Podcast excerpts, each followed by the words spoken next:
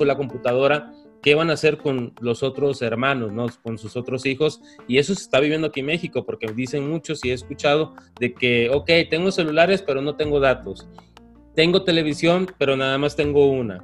Eh, tengo internet, pero nada más tengo una computadora o dos y el internet no me alcanza porque tiene una banda ancha muy poca. O sea, eh, está afectando obviamente. Entonces, eh, yo siento que no hay una solución, no va a haber una solución, más que la solución la vamos a tener nosotros de aquí en adelante, es actualizarnos. Y en el segundo episodio del podcast yo comenté algo de, de hecho el título se llama Actualízate y es importante actualizarse sobre muchos temas. Entonces, eh, bueno, eh, México, Canadá, perdón, México y Panamá eh, están viviendo algo eh, histórico, al igual que muchos o todos los países, pero bueno, nos enfocamos ahorita en, estos dos países. ¿Qué me vas a decir? Eh?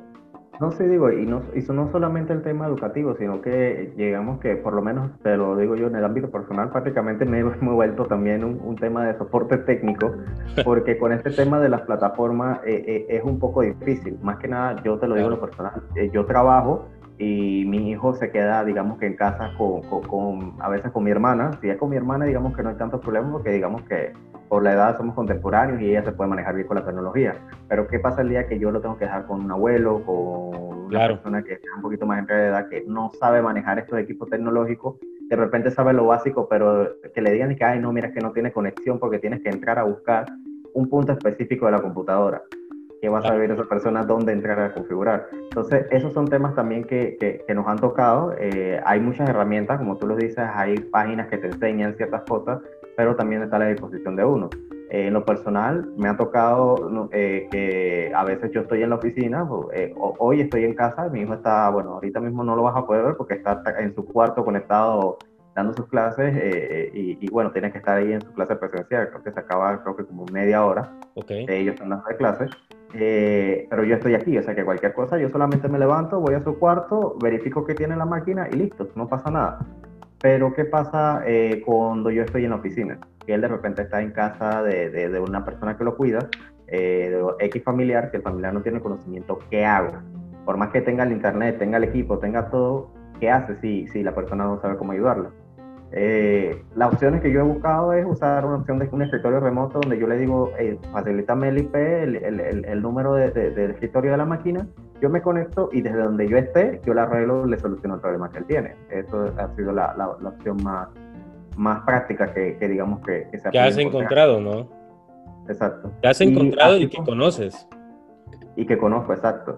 Eh, digamos que para mí podría ser algo que fuera normal pero de repente de que yo o que en, el, en, la clase virtual él se encuentre con algún compañero que tiene el mismo problema que, ponte que sea una tontería, de que el micrófono no le enciende o que la cámara está prendida pero no tiene imagen. Cosas como esa que pasan normalmente en, las reuniones estas virtuales.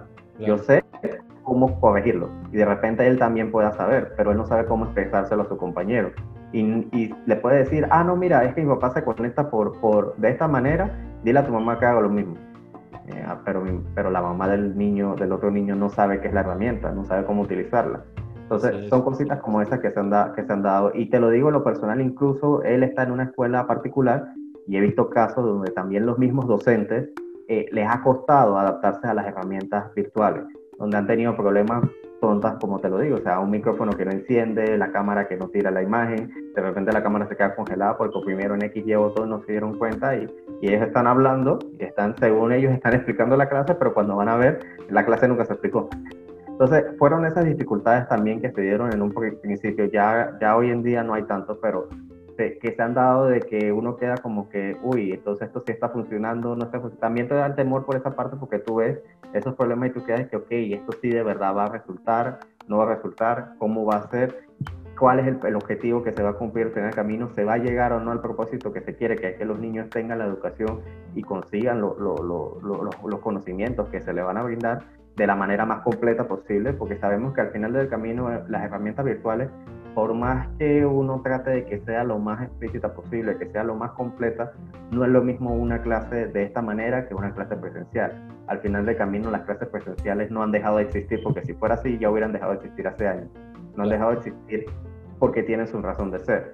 No es sencillamente porque quieren obligar a que una persona vaya a un espacio cerrado a estar allí prácticamente siete horas al día eh, porque quieren verle la cara uno al otro. No, sencillamente no. Eso tiene su, razón de ser y es algo que no vamos a poder eh, cambiar.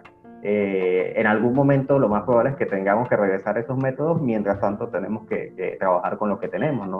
Es difícil, es complicado, no es sencillo por todos los medios que, que, tú tengas, incluso teniendo los accesos a la tecnología y todo lo demás, no es sencillo por el tema de que hay niños, sinceramente, de que no es su fuerte. Eh, la tecnología, lo único que de repente puedan conocer de la parte tecnológica son los juegos que juegan en celular y el, y el PlayStation. Así eh, Decirles que se sienten en una herramienta, hacer X o Y trabajo, no es lo mismo, no es igual, no tienen la capacidad de, de, de como que enfocarse en esa parte.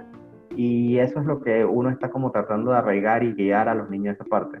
Eh, en lo personal, eh, por temas de trabajo, porque la verdad mi trabajo siempre ha sido eh, muy, muy dado a moverme, yo he sido una persona de, de, de mucho tema de movilidad, mi hijo se acostumbró desde más pequeño a tener una cierta independencia y a manejar ya computadoras. ya él desde los cinco años, él estaba en escuela privada, él entraba a su página web de su, de, de su escuela, bajaba su horario, sabía incluso imprimir el horario completo y se ponía a revisar en, e, sus tareas. Yo después llegaba, me cotejaba con él para ver qué él había podido hacer y de repente qué tarea él no, no había podido hacer porque no entendía, no sabía o X, punto. A los cinco años, ¿no?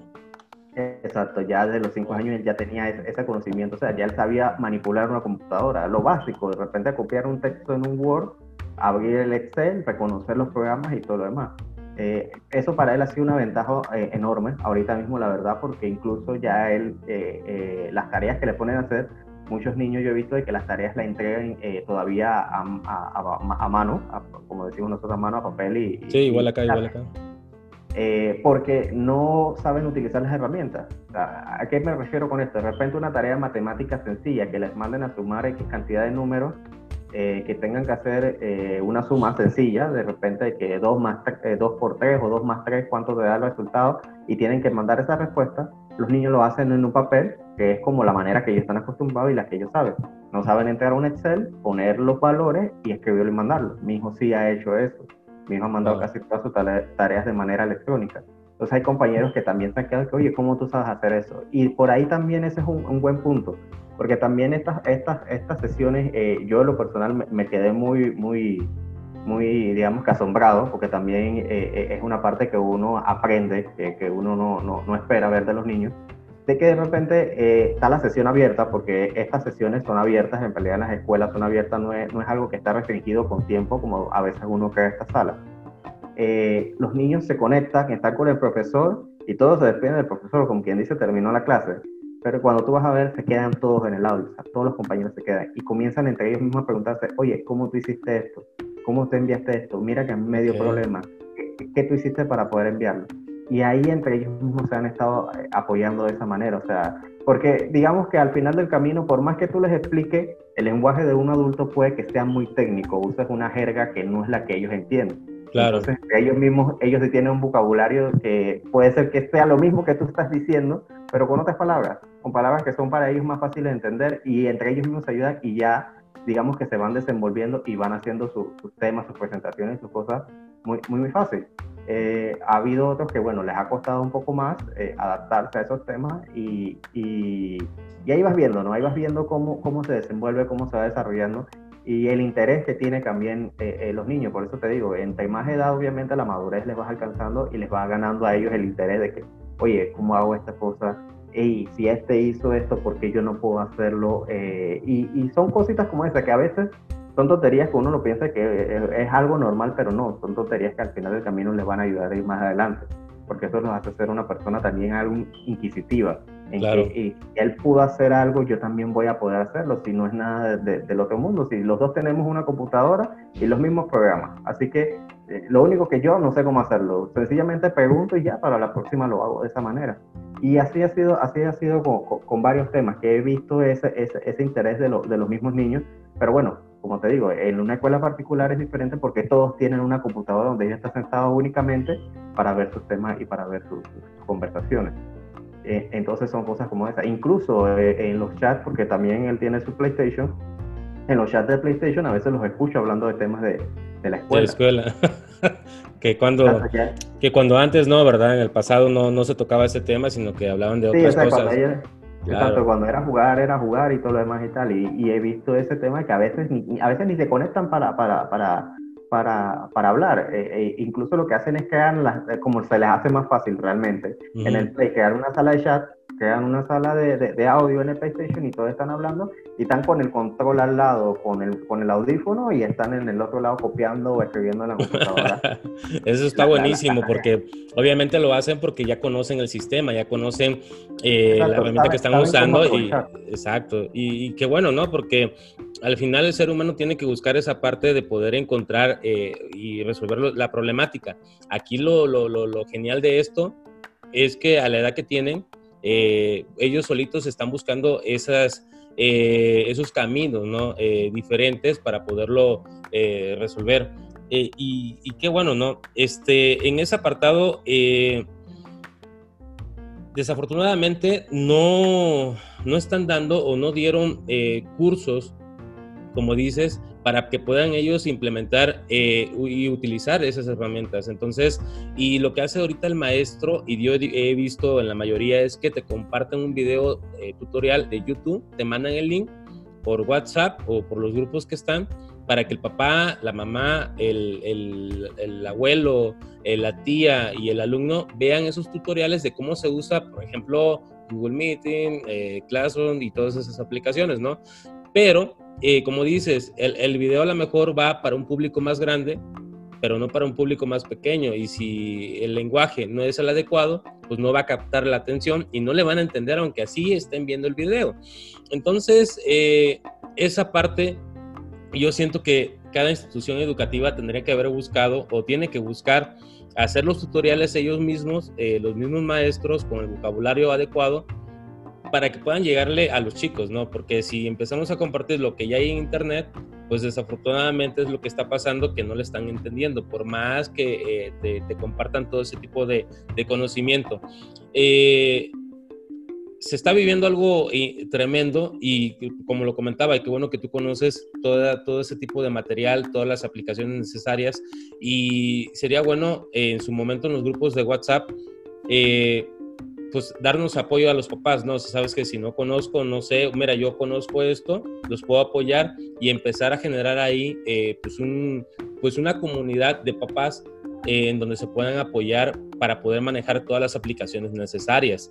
Y, y, yo creo que es una de las cosas que tendríamos que hacer poco a poco porque he visto en los grupos, al menos aquí de mi hija, en donde preguntan que no conocen cómo llevar a cabo tal cosa, cómo subir la tarea o qué es lo que dejaron. Y, y bueno, yo no he visto que nadie ponga ese apartado de que, bueno, si no le entienden papás, yo los apoyo eh, y cosas así. Yo no lo he hecho, bueno, yo apenas acabo de mandar un mensaje ahí que si necesitan clases de inglés o apoyo de inglés o en las tareas de inglés, pues yo los puedo apoyar porque yo soy licenciado en lengua extranjera, en especialidad de inglés independientemente de todo lo que he hecho en la parte deportiva, en la parte pública. Eh, y ahorita con la tecnología estoy tomando un curso de cómo hacer páginas web por WordPress ya lo estoy haciendo. Y también la parte del podcast, de cómo hacer un podcast desde cero y empezar a hablar. Entonces, eh, pues ahorita tengo ahí las, las, herramientas, aquí tengo mi micrófono para que se escuche un poco mejor. Ese lo compré hace como dos años en Amazon, me salió bien barato. Y este, ahorita ya está un poco más caro porque hay más demanda. Pero también compré un accesorio que es para que no se te escuche el... Que eso se escucha más en los podcasts, que haces el... Lo de la saliva y esto es un pop que le llaman, que lo pones aquí y bueno, y ya con eso pues ya se escucha un poco mejor, ¿no? Pero tengo que instalarlo, la verdad ahorita no he tenido tiempo, pero lo que vamos es eso, ¿no? De, irse actualizando y de ir ofreciendo pues todo este conocimiento a, las personas que lo necesitan. Ok, y no sabía que estaba en una escuela pública, ayer no lo comentaste, Luis, pero qué bueno. Eh, yo aquí mi hija la tengo en una escuela, eh, perdón, tú la tienes en una escuela privada. Ajá, particular y aquí una escuela pública en las cuales es muy buena también, porque estoy en la capital de aquí del estado y te comentaba esa parte que las, las escuelas de aquí tienen mucha mayor infraestructura. Eh, los maestros, bueno, aquí les llega todo en primer lugar. Yo vivía en el sur y prácticamente es más difícil que te llegue todo esto de la infraestructura, de algunos cursos y, se, y se, nota. Y la internet de allá, eh, a lo mucho son 5 megas que puedes adquirir. Imagínate, entonces la banda eh, de subida y bajada es pésima. Aquí en donde estoy, tengo, pues, tengo simétrico 80 de subida, 80 de bajada y más sin embargo luego hay como que cierta caída. Pero eso también es donde te das cuenta y comparas la limitación que hay en diferentes lugares. Claro, y aquí en México, entonces imagínate, allá en Panamá pues también viven esa parte. Eh, bueno, entonces, para entrar en conclusión, es importante que el padre de familia esté actualizado, ¿no? Y si no lo está, actualizar a la familia para que nos apoyen si es que nos cuidan a nuestros hijos. Esa sería una de las vialidades. Que no sé dónde, uno como papá está en toda la obligación de investigar, de indagar, de bajar esos links y mandárselos y compartírselos a sus familiares, ¿no? Para que ellos también tengan el conocimiento, porque ni modo desde que digamos, ¿sabes qué? Eh, tú vas a hacer eso, tú me vas a apoyar con mi hijo, pero tú investiga también la información, ¿no? O sea, dárselas ya de la mano para que nos puedan apoyar un poco. Entonces, yo creo que esa sería una de las conclusiones. ¿Cuál sería tu conclusión también? Bueno, en lo personal eh, sería así, como tú dices, eh, hay que instruirse. la base es que hay que instruirse. Uno eh, nunca puede dejar de aprender. por más que uno diga que, ok, yo domino X, Y herramienta, siempre hay una actualización, siempre hay algo que le agregan de más que de repente tú ves y que hey, no le ves utilidad en el momento, pero al final del camino puede que sí, es ese botoncito que le pusieron extra, esa aplicación extra que tiene la herramienta, puede que sea el, el, problema que estás teniendo hoy en día. Hoy en día de repente no tengo una solución, pero dentro de un par de días eh, hacen esa actualización, sale este botón y ese botón corrige el error que tú estabas viendo que te estaba dando la aplicación. Y eso pasa muy, muy frecuentemente aquí, eh, de que migran de, de, una plataforma a otra como tú lo mencionaste, no hay tantas plataformas para el tema de, de, las videoconferencias, que pasan de una plataforma a otra por el tema de que ah, esta es más sencilla de manejar. No, no es que sean más sencillas, todas son de la misma manera. Lo único que cada una tiene su particularidad y tiene su esquema de trabajo. Eh, Lo único que tienes que aprender bien cómo funciona el esquema de trabajo de esta para poder de que tú puedas ingresar y desarrollar todo lo que tú quieras dentro de la plataforma. Eh, sea cual sea la, la, que quieras usar, llámese Zoom, llámese Google Meet, llámese eh, eh, ¿qué te puedo decir? Hasta incluso el mismo WhatsApp, porque en un principio había gente de que utilizaba el WhatsApp para esto. Lamentablemente la aplicación no tenía el soporte para la cantidad de personas o la demanda que, que, se requería, así que bueno, tuvieron que buscar otras opciones. Y hay muchas otras que incluso han desarrollado su propia plataforma basada en un esquema de una plataforma ya existente.